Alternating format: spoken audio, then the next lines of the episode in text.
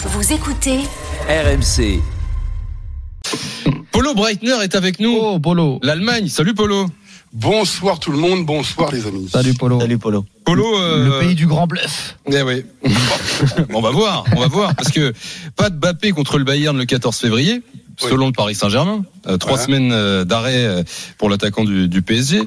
Mais en Allemagne, on n'y croit pas trop. Écoutons aujourd'hui Julian Nagelsmann et l'éclairage de Polo dans la foulée. Deswegen gehe ich auch von nichts anderem aus, ja, weil ich weiß nicht, Je ne pense pas qu'il sera absent. Je ne sais pas ce qu'il a exactement. Je suis loin pour établir un diagnostic. Mais si ce n'est pas une blessure profonde, il jouera. C'est relativement vague sur le site internet du PSG. Je ne peux pas imaginer qu'il sera absent. Bien sûr, ils peuvent bluffer. Je me prépare pour le match, comme s'il allait jouer. Alors je suis sur le site du PSG quand même. euh, bon, c'est écrit noir sur blanc. C'est vrai que c'est euh, laconique, mais après examen, Kylian Mbappé souffre d'une lésion de la cuisse gauche au niveau du biceps fémoral. Sa durée d'indisponibilité est estimée à trois semaines. Voilà ce qui est euh, écrit. Euh, Polo, c'est une petite musique qui monte en Allemagne là ou c'est seulement Nagelsmann qui a Non, il n'y a que. Nagelsmann Ouais. et euh, je crois qu'on en discutait euh, hier, euh, hier soir, et il se fait que cet après-midi, j'étais avec des contacts en Allemagne, de, en train de discuter d'ailleurs de, de Julian Nagelsmann, et moi je lui disais, écoute-moi de France, j'ai l'impression qu'il fait n'importe quoi au niveau de sa com euh, ces derniers temps, et ils m'ont confirmé qu'il dit, mais on comprend pas ce qu'il fait. Euh, vous savez, souvent, les, quand vous êtes dans des bonnes dans des bonnes périodes, les clubs ou des mauvaises, c'est quand même important que le, coach il sache exactement être dans le bon tempo, que par rapport aux journalistes ou par rapport à la population, il arrive à expliquer ce qui se passe et que les gens les gens ben, soient rassurés au minimum. Et là, en fait, Nagelsmann.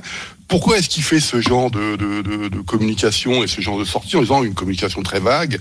Euh, Il n'y a pas vraiment d'explication crédible. À partir du moment où le PSG dit euh, qu'il sera absent euh, euh, lors du match aller contre contre le Bayern, pourquoi ne pas le croire? Mais on, pourrait renvoyer l'appareil d'ailleurs. Le PSG pourrait dire oui, vous, vous faites la même chose avec Sadio Mané pendant qu'on y est.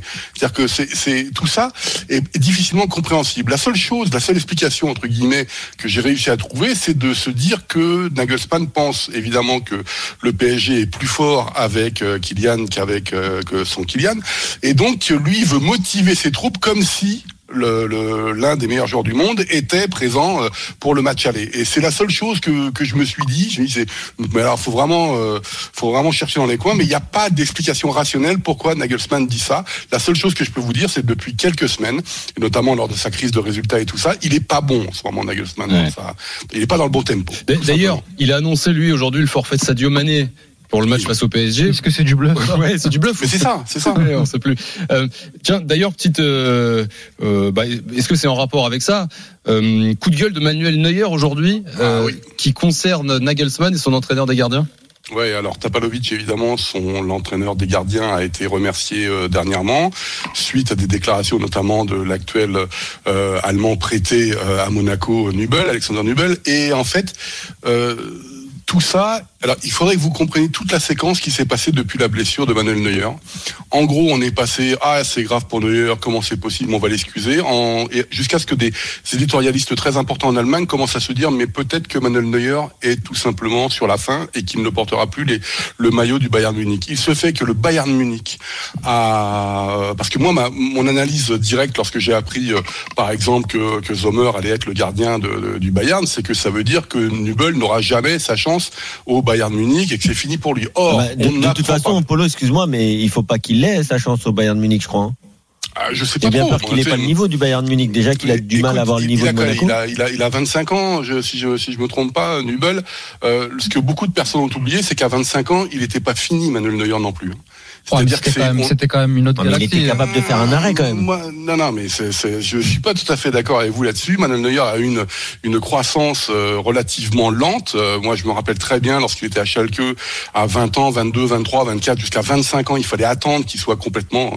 Moi, je l'ai vu complètement dégingandé avec les bras dans tous les sens. Il, on savait pas ce qu'il, on se comprenait pas que ce qu'il faisait, quoi. Oui, il a eu Et un qui- petit bas, mais à 18 ans, il est quand même, il est quand même euh, demi-finaliste avec Schalke euh, en Ligue des Champions. Là, Oui, Nubel, il euh, fait ce match. Oui, mais il faut regarder tous les matchs qu'il fait. C'est pas, c'est compliqué.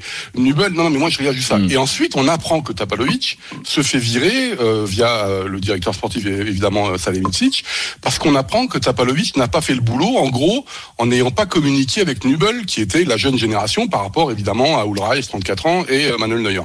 Mais euh, et donc. euh, ça a été tout ça. Le Bayern en fait a euh, fait comprendre que la faute que Nubel ne soit pas revenu cet hiver était peut-être liée à cette euh, relation très compliquée entre Tapalovic et Nubel. Et donc Manuel Neuer, c'est quand même le gars qui bosse avec lui depuis 11 ans et demi, qui bossait avec lui pendant 11 ans depuis 11 ans et demi. Et donc euh, euh, Manuel Neuer l'a très très mal pris cette cette séparation.